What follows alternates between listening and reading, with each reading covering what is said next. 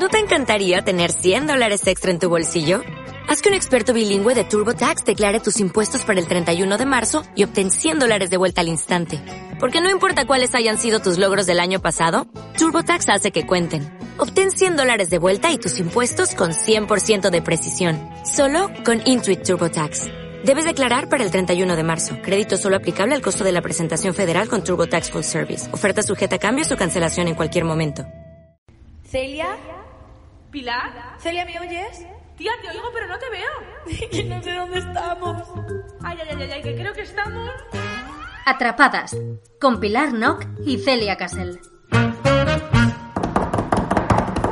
Hola a todos, todas, todes y bienvenidos una semana más a Atrapadas. Yo soy Celia Casel Yo soy Pilar Nock. y por fin os traemos un nuevo episodio.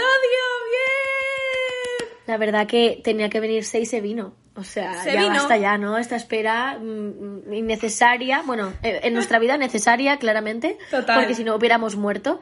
Pero ya estamos de vuelta con las pilas muy cargadas. Perdonad mi voz, ¿vale, chicos? Es que estoy un poco congestionada y, bueno, parezco un pitufo. Pero, a pesar de eso, estoy perfectamente. Llevamos unas semanas un poco pues eh, ajetreadas, por eso en las últimas semanas no habéis tenido capítulo de Atrapadas, pero no pasa nada porque aquí estamos de vuelta eh, con muchas ganas. Así que como esto es algo que hacemos cuando nos apetece, pues aquí estamos otra vez. Literalmente venimos con la recta final de la temporada, que todavía Eso queda es. bastante, porque como es uno a la semana, aunque queden pocos capítulos, son es bastante tiempo. Y venimos a daros mm, contenido del bueno, la verdad. Yo no quiero presumir, pero se vienen unas semanitas con un contenido bastante gratificante, debo decir. Sí. Y nada, en el episodio de hoy lo que hemos decidido hacer es eh, pues un pequeño preguntas y respuestas. Os hemos dejado eh, una cajita de preguntas en Instagram con dudas y cositas que queráis que contestemos. Se llama, eh, hemos puesto eh, preguntas intensas y nos habéis dejado muchas preguntas que vamos a estar contestando hoy. Sí, vamos a dejar sorprendernos porque no las hemos leído, así que vamos a ver qué nos habéis preguntado y con siendo muy naturales, en la vida hay que ser natural, Celia. ¿no? Totalmente. Lo, lo leemos y bueno, pues lo que nos vaya saliendo. Lo vamos a Consejos leer vendo que para mí no tengo, lo en vivo y en directo. Así que vamos a empezar, ¿vale? Que las preguntas las tengo yo. Bueno, la primera pregunta es, ¿qué es algo que lleváis mucho tiempo queriendo hacer y no hacéis? Uy, yo lo tengo clarísimo. Venga, dale. Pero voy a empezar mañana, ¿eh? O sea, espero que cuando oiga este podcast ya eh, tal. Y es a, a empezar el curso o de Pro Tools o de Ableton para, para controlar el MIDI. Vale, pero explica un poco que igual hay gente que no sabe de qué va la vaina. Ah, sí, vale, pues em, el Pro Tools y el Ableton es- son programas de edición, pero bueno, de producción musical. Eh, igual que Final Cut o Adobe Premiere son para edición de vídeo, pues eh, Pro Tools y Ableton son como programas para pues eh, editar instrumentos, producir música, básicamente. Eso Eh, entonces eso, me apetece muchísimo. Eh, me compré un curso de Ableton en Domestic hace un montón. eh, y es que no he tenido tiempo material. O sea, no sabía que de Madrid al suelo me iba a consumir literalmente mi vida. Entonces ahora en vacaciones, pues voy a empezar, bueno, ya no quedan muchas vacaciones, pero voy a empezar a ponerme ya y a hacer como una rutina. Muchas cosas sé que llevo queriendo hacer y no hago aparte de esa, ¿eh? Pero voy a tomar medidas. Muy bien, como tiene que ser. Aquí no nos preocupamos, sí que, sino que nos ocupamos. Muy bien, Celia. Eso es. Un aplauso te voy a dar. Y yo, que es algo que llevo mucho tiempo queriendo hacer y no hago, pues seguramente ahora mismo algo que llevo queriendo mucho tiempo hacer es volver a mi casa a Cantabria, que hace que no vuelvo a mi casa no sé cuánto tiempo y estoy todo el rato diciendo, esta semana vuelvo, la semana que viene vuelvo, vuelvo, vuelvo y llevo a lo tonto sin ir cuatro meses a mi casa, ¿eh? que se dice pronto. Y es que es una movida, ¿eh? Porque la situación en la que estamos es una Total. movida. Eh, es, es, sí, o sea, ahora mismo pues eso, no se puede volver, eh, bueno, es un rollo, pero, Es pero bueno, sí, así que es algo que, Pero que- volverás, que me apetece niña. hacer, claro que sí, volveré. Uno siempre vuelve al sitio de donde es. ¿Cómo es la canción esta que dice de la moda que dice no te olvides de dónde, ¿Dónde vienes"? vienes? Pues sí, soy tatita. Muy bien, seguimos. ¿Creéis que todos tenemos una misión en la vida? Em, creo que todo el mundo puede encontrar una misión en la vida, pero que no tiene por qué venir. O sea, no sé cómo explicarlo. Yo creo que si una persona es una. eh, mm, o sea, no creo que sea algo como gratuito. O sea, creo que todo el mundo puede encontrar cosas que le den sentido a su vida y que hagan que tenga como una misión o un reto, pero creo que eres tú el que te tienes que abrir la mente y las puertas para ir buscándolo. O sea, no creo que nazcas y ya tengas una misión. eh, O sea, yo creo que si una persona está cerrada a la vida y está cerrada a todo y mm, tal, no tiene, o sea, ¿qué misión va a tener? O sea, pues ninguna, ¿sabes? O sea, te tienes que como que abrir a ello. Y yo creo que sí que es verdad que la vida te pone en el camino muchas cosas que a lo mejor pues eres más afín a ellas o eres más talentoso para ellas y también es un poco como ir, y darte, ir dándote cuenta. Pero no creo que sea una misión en concreto, ¿eh? O sea, creo que es como tu camino y yo ahí difiero un poco, la verdad. O sea, pienso que, al menos en mi punto de vista, que tu vida, o sea, tienes que encontrar el sentido a tu vida y por qué haces lo que haces y demás, pero que no necesariamente tienes por qué tener un propósito o una misión. Al final creo que eso es un poco, está bastante relacionado un poco con nuestra... Eh, pues eso, ¿no? Eh, la sociedad capitalista en la que vivimos, que todo tiene que tener eh, un porqué, una tal, y, no, hay veces que la vida es simplemente vivirla y, ya está, que no tienes por qué tener una razón de peso ni, ni nada por lo que haces las cosas, sino, me explico, o sea, que en tu vida no tiene por qué estar encaminada a un objetivo, a conseguir algo, ¿sabes? Es como una misión un poco... Mm, y que aparte, tía, es como súper triste pensar que tu vida... A ver, un segundo, ha pasado un coche. Ya. Que es como súper. O sea, a mí me parece muy triste pensar. O sea, en vez de darle sentido, a mi vida en concreto se la quita. Es como pensar que solo hay una misión, ¿sabes? O sea, yo creo que. Que como que es mucho más amplio que, que una misión. O sea, sí que es cierto que a lo mejor, bueno, esto no lo sé, a lo mejor cuando... Sería súper interesante hacer un podcast con gente como anciana, para preguntarles qué opinan, porque a lo mejor cuando tú, pues es como cuando tienes un problema en el presente y pasa el tiempo y miras atrás y como que sí que encuentras mucho el sentido de las cosas, ¿no? Entonces sería como interesante preguntarles. O sea, yo sí que pienso que la gente pues tiene sus vocaciones, ¿no? Como yo sé, por ejemplo, cuál es mi vocación y qué es lo que a lo que yo quiero dedicar mi vida, pero no considero que eso sea mi, mi misión. O sea, no, considero que, que, yo, que mi vida tenga que tener una finalidad. ¿Me explico? Totalmente. Muy bien. hay cosas que no tienen respuesta. Claro, y que no tiene, que no todo tiene por qué tener un fin o un objetivo, conseguir algo. Es que me parece súper mercantilizado, no sé, es muy fuerte. Muy interesante esta pregunta, me ha gustado mucho, ¿eh? La siguiente dice, ¿cómo gestionáis las decepciones, tanto en relaciones como con uno mismo? Buf. Bastante interesante esta pregunta también, si quieres tiro yo. Sí, tírale tú y luego le doy yo. Vale, a ver, eh, yo soy una persona que tiendo a ser bastante exigente, tanto con la gente que tengo alrededor eh, como conmigo misma, ¿vale? Soy muy exigente con todo el mundo. Entonces, cuando eres muy exigente, pues evidentemente te llevas unos chascos que flipas porque, pues porque no puedes esperar eh, tantas cosas de la gente ni tampoco de ti mismo. O sea que yo estoy bastante acostumbrada em, a decepcionarme con la gente. Em, la única manera que yo he encontrado para no decepcionarme es simplemente dejar de esperar tantas cosas de la gente y pensar que, que la gente no tiene por qué hacer ciertas cosas. Porque yo, por ejemplo, tiendo a pensar, esta persona es mi amiga y como es mi amiga, esta persona obligatoriamente tiene que tener este comportamiento conmigo porque es amiga mía. Y no, la, o sea, que la gente pase tiempo contigo, que la gente te dedique tiempo, eh, que se preocupe por ti, lo tienes que ver como un regalo y no como una obligación por la relación que tienes con esa persona. Entonces, eh, ver eh, ese tipo de cosas de, esa manera es lo que a mí me ha ayudado a, a decepcionarme menos, que también tengo que decir. evidentemente, dentro de las relaciones no hay que exigir, pero sí que pues hay que tener como una no sé, o sea, no sé cómo explicarlo. Sí, responsabilidad emocional básica. responsabilidad emocional básica con la otra persona, pero partiendo de ahí, eh, todo lo que venga, pues al final es un regalo. Sí, yo em, las decepciones conmigo misma como que eh, no las, o sea, no soy mucho más tolerante conmigo misma, creo. O sea, bueno, a lo mejor en un principio me, es que no sé, la verdad, hace mucho que no me decepciono conmigo misma, ¿eh? A lo mejor es que tampoco soy no lo sé. Eh, realmente esta pregunta creo que me la tengo que plantear en mi almohada porque... Igual no eres eh, muy exigente contigo. Sí, yo creo que sí, pero mm, como que, vale, ya, ya he llegado a entender el punto. Eh, creo que no tengo decepciones conmigo misma porque cuando es conmigo misma, aunque sea muy exigente, como que no me pongo fecha deadline, ¿sabes? Sí. Entonces como que nunca llego a asumir que es una decepción, sino a lo mejor es un fracaso momentáneo, pero no me considero como, no me, no me torturo en plan de, a lo mejor sí me torturo por ese fracaso en ese momento, pero no como si fuera una decepción conmigo misma, porque no, o sea, pienso como que nada es definitivo, ¿sabes? como las metas o las cosas que me propongo no son definitivos, entonces tampoco me torturo tanto en cuanto a decepción. Con los demás, em, intentando empatizar con la otra persona, e intentando y el tiempo o sea el tiempo es como asumir que tú es que eres un poco más rencorosa eh sí tú crees que soy más rencorosa tía sí lo considero sí Sí, es que es como, ¿sabes lo que pasa? Yo creo que no a es lo que sea mejor rencorosa. no de, no de manera consciente, sino cosas que se te van quedando que tú igual no te das cuenta, pero que luego a la hora de la verdad, mm, ¿sabes? Sí, es que yo creo que no es que sea rencorosa, sino que eh, mm, como que me cuesta em, expresar algo que me ha molestado, una decepción con otra persona, porque pienso, tío, es mi responsabilidad haberme decepcionado yo, aunque... Pero en el fondo sí que pienso que la culpa es del otro. Entonces, como no lo expreso porque digo, vale, esto me lo gestiono yo, pues eh, lo tengo que gestionar mejor para que Claro. luego no sea como que se me quede como una espinita o algo guardado. Pero sí, es algo que creo que ha evolucionado bastante este año, estos últimos meses. Otra persona nos pregunta, ¿qué proyectos o qué pensáis hacer eh, después de De Madrid al suelo?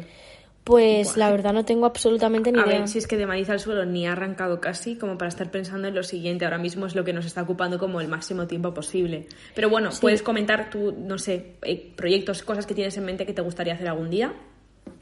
Sí, pues em, Por ejemplo, yo sé que tú querrías sacar tu música y movidas tuyas.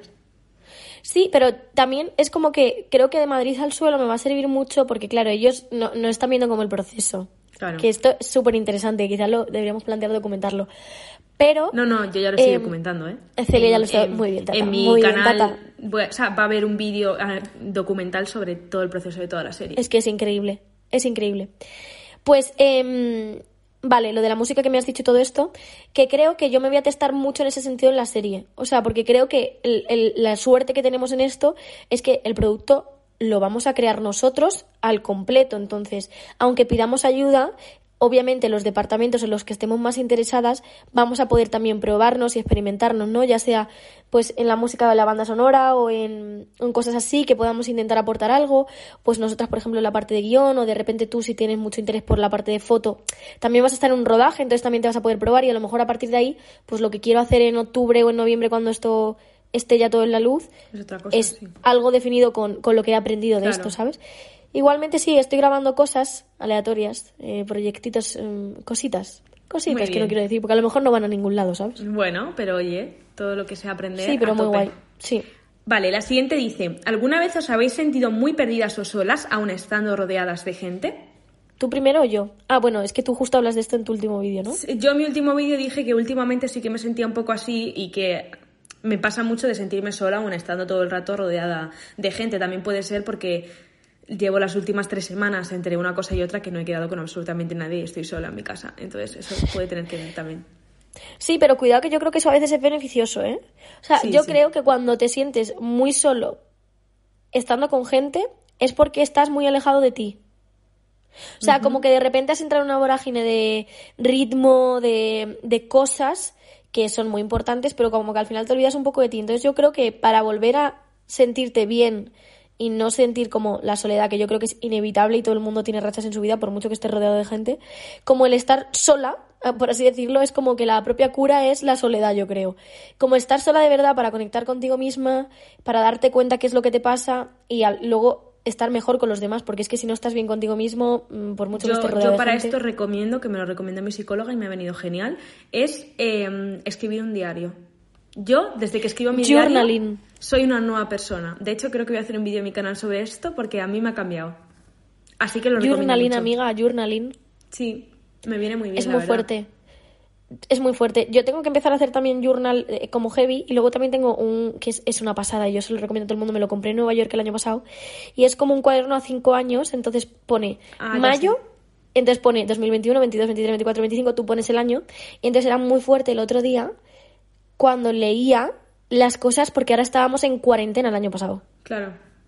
Entonces yo lo leo de hace un año y digo, wow. ¿Pero qué es? ¿En plan diario? Sí, lo que pasa es que te entran dos líneas. Es como cada día escribes dos frases. Ah, vale, vale, vale, vale. Es muy qué fuerte. guay. Muy Pues fuerte, muy sí, bien. sí, sí. Vale, nos preguntan varias veces. em, ¿Alguna vez os habéis enamorado de algún amigo cercano? Eh, ¿Habéis confesado alguna vez a alguien que os gusta? ¿Alguna vez os han roto el corazón? Todo como tema amor, sí, amigos. de y tal. amoroso. ¿Tú qué opinas, Tata? Eh, a mí sí, sí me ha pasado, la verdad. O sea, Eh, o sea, que me hayan roto el corazón, la verdad es que de momento no me ha ido por ahí el asunto. Pero sí que me ha gustado alguien cercano. De, de hecho, me ha pasado varias veces y se lo he dicho y no pasa nada y seguimos para adelante. Yo creo que pasa mu- muy a menudo. O sea. Sí, eh, pero normalmente a, la gente no lo dice. Esto, esto pasa mucho. a mí me ha pasado las dos cosas, ¿eh? A mí me ha pasado de callarme y decir esto voy a la tumba con ello. Claro, y lo sigo no. manteniendo. Pues ese es un súper error. Amigos, hay que decir las cosas. Yo soy partidaria de absoluta comunicación. a ver, y yo, hay, que a decir mí- las cosas.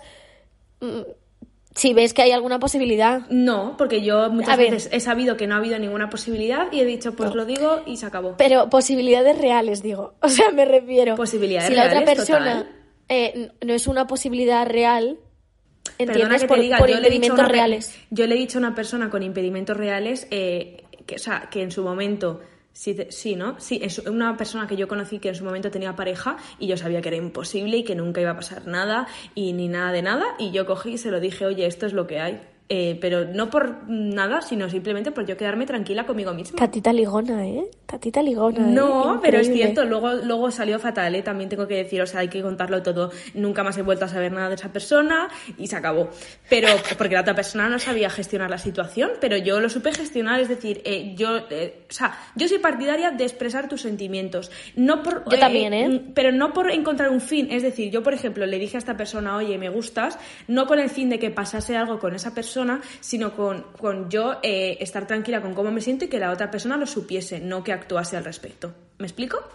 Sí, literalmente eso es muy importante en la vida. No hay que buscar nunca el fin, sino en plan el por qué lo Sí, haces en ese momento sin buscar un claro. resultado. Pero creo que eso es como un lema de vida general, ¿eh? Y no pasa nada. Yo he tenido veces de decirlo y que me haya salido bien, o sea, con mi pareja que estuve un montón de tiempo cuando era pequeña, A mí bien nunca, lo digo ya, ¿eh? me salió bien. Bueno, no me salió bien, bien. O sea, Te salió muy bien. yo me negaba. Sí, pero yo tampoco me. O sea, fue él, ¿eh? Bueno, Yo, vale. yo era una cobardica, ¿eh? Te digo de verdad, ¿eh? Ahora he aprendido, he evolucionado. También te digo, yo soy sigues más de siendo veces bastante, decir- Sigues siendo bastante cobardica, tengo que decirlo, ¿eh? Sí, yo tengo como un miedo, eh, Al rechazo. n- pero no es tanto al rechazo, es como de decir que sí que es al rechazo en el fondo, ¿eh? Pero en mi cabeza se eh, ejemplifica como, ¿para qué voy a decir esto si sé que es un no? Pues porque estás buscando el fin cuando no hay que buscar el fin. Tú no sabes lo bien que te sientes cuando tú estás, te gusta una persona y coges y le dices, pues sí, mira, es que me gustas. Así de claro te A lo ver, digo. también te digo, eh, eso también lo he hecho una última vez por creerme madura y pues eso, tengo un vacío. No, eso es absolutamente mentira porque no ha sido así la historia. Tú a una persona le has dicho, oye, me gustas. Es que yo, cuando digo oye, me gustas, es oye, me gustas, no bueno, tal y cosas ambiguas. Es hola, eh, Pepito Grillo, esto es lo que hay. Tampoco os paséis uf. De, de tal, porque. Es duro, ¿eh? Chicos, amigos, por favor, eh, tener un punto medio entre las dos, ¿vale? Ni tanto ni tampoco. ¿Eh? Ni tanto ni tampoco, porque vais a acabar como los huevos fritos estrellados. Sí, porque luego la gente se asusta, pero bueno, eso es para otro podcast. Continuamos. Otra persona nos dice, no es una pregunta, es como un tema, ¿vale? Amor y gordofobia. Uf, es una realidad. Es una, es- de esto hemos hablado de pensamientos tóxicos, ¿eh? Sí, esto es una realidad que es súper triste y que no sé cómo, o sea, no sé si el punto es, o sea, es que creo que está tan implementado en la sociedad que se convierte incluso en un miedo generacional, como que a la gente le da miedo estar gorda o gordo. Es como que creo que es una cosa tan heavy, pero que encima como que no sea, no, o sea, no sé ni cómo es la solución. Para mí es algo que, es- que está, está demasiado implementado en absolutamente tantas cosas que, de las que ni siquiera somos conscientes. Es que justo ayer estaba en Twitter y leí a un tuit de una chica que ponía me he dado cuenta de que de manera involuntaria voy por la calle y voy todo el rato como con la tripa encogida hacia adentro. Sí. En plan, que hace ese, ese movimiento de manera involuntaria de ir todo el rato con la tripa hacia adentro. Y yo lo leí y pensé, tío, ¿hasta qué punto tenemos metido en la cabeza que estar gordo? O, o- es que ya no estamos hablando de estar gordo. O sea, eh, estamos hablando de... Es que no sé de qué estamos hablando, honestamente. Porque... eh, em, Es que ese es el punto también, como que O no sea, hay límites, no hay barreras, no hay como una manera de... o sea, Tío, para el, mí... el- yo lo- el lo- problema el- es que también está asociado a estar enfermo, ¿sabes? el- el- no, y es pero un para error, mí porque hay mucha gente gorda que está sanísima. Claro, el límite es cuando una persona tiene una enfermedad de obesidad. Ahí estamos hablando de otra movida absolutamente diferente y que ahí no nos estamos eh, metiendo, ¿vale? Eh, que no es ni mejor ni peor, es una enfermedad como, como cualquier otra. O sea, es que es, es lo que hay. Literalmente. Eh, pero, o sea, yo no, no estoy hablando de eso, estoy hablando de gente que, que está, pues como, como puedo estar yo, que ni estás gorda ni estás delgada, estás eh, normal. Y, y tienes metido en la cabeza, pues por ejemplo, lo de esta chica, lo de ir metiendo la tripa hacia adentro, a mí también me pasa. O sea, yo lo leí y dije, es que a mí también me pasa. Y son Tía, cosas de es las por el que canon de no belleza. eres consciente. Pero eso todo es por el canon de belleza, yo creo. Es porque... Claro, pero me refiero que está implementado en, a tantos niveles, está implementado en la televisión, en las series, en redes sociales, en las, ti- en las tiendas de ropa, Sí, sí, sí, sí, sí. en las conversaciones que tenemos en nuestro día a día, en, en absolutamente todo. Totalmente de acuerdo. Sí, sí, sí. Pero que yo creo que también es por mucho por el canon de belleza.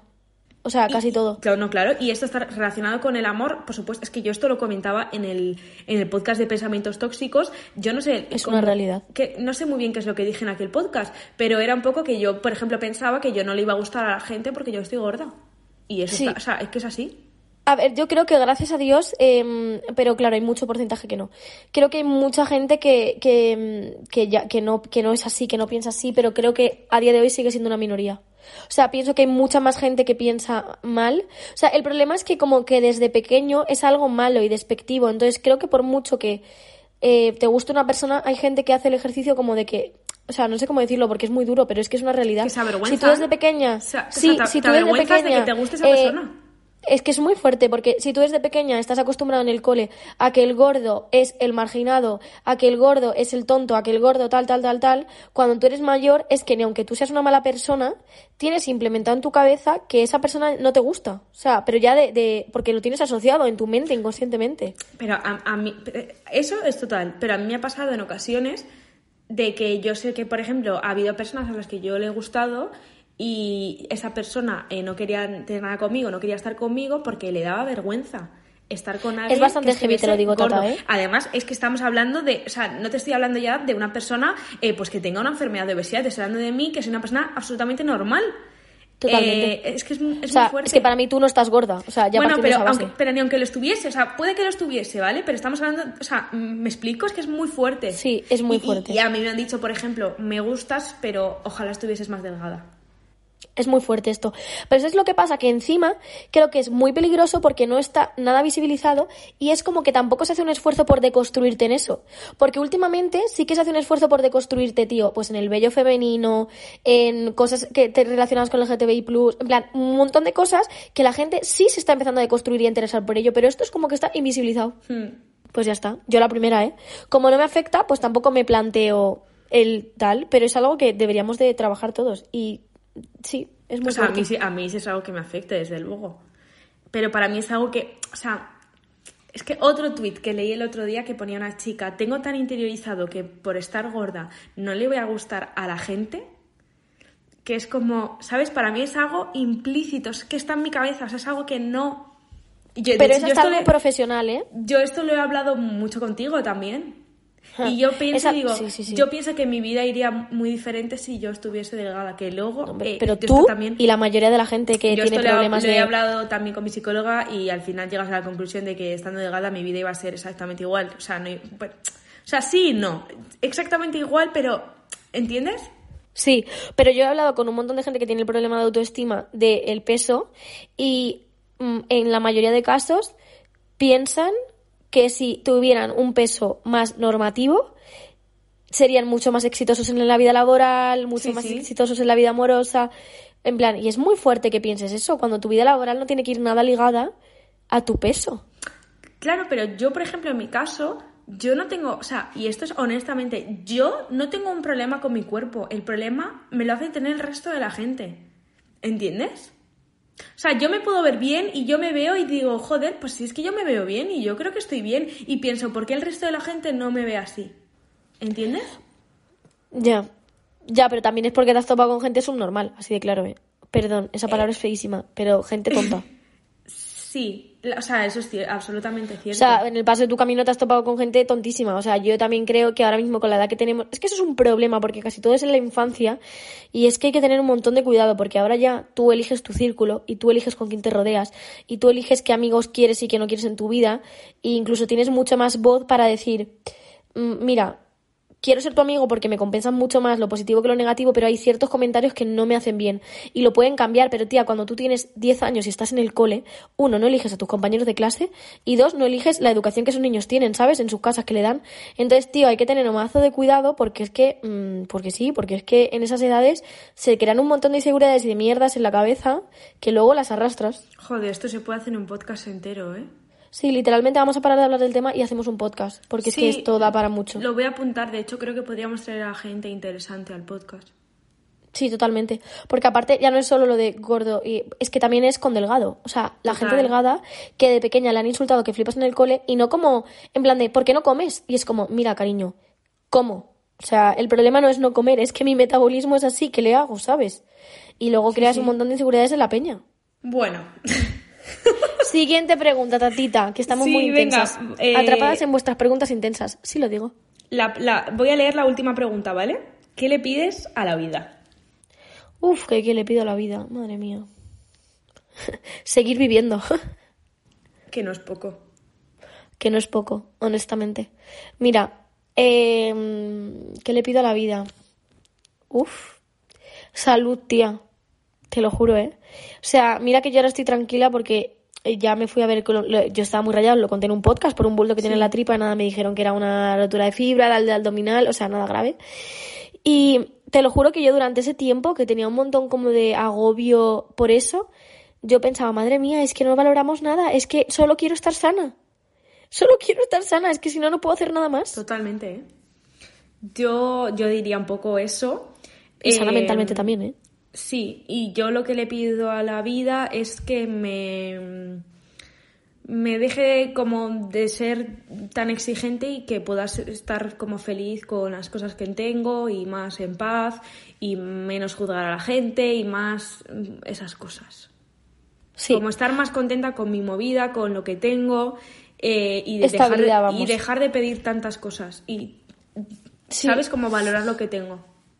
Sí, tío, en plan, a- empezar a valorar, eso es súper importante, lo del agradecimiento. Mira, eso hablando de lo del journaling, que también podemos hacer un podcast hablando de todas estas cosas. Junto con el journaling, muchísima gente también recomienda lo de hacer, aparte del journal, otro cuadernito solo de agradecimientos. En plan, de te levantas por la mañana y tres cosas de las que estás agradecido. Eso es y es bastante heavy, ¿eh? Porque Me luego... gusta eso para un podcast, si os interesa nos lo podéis decir.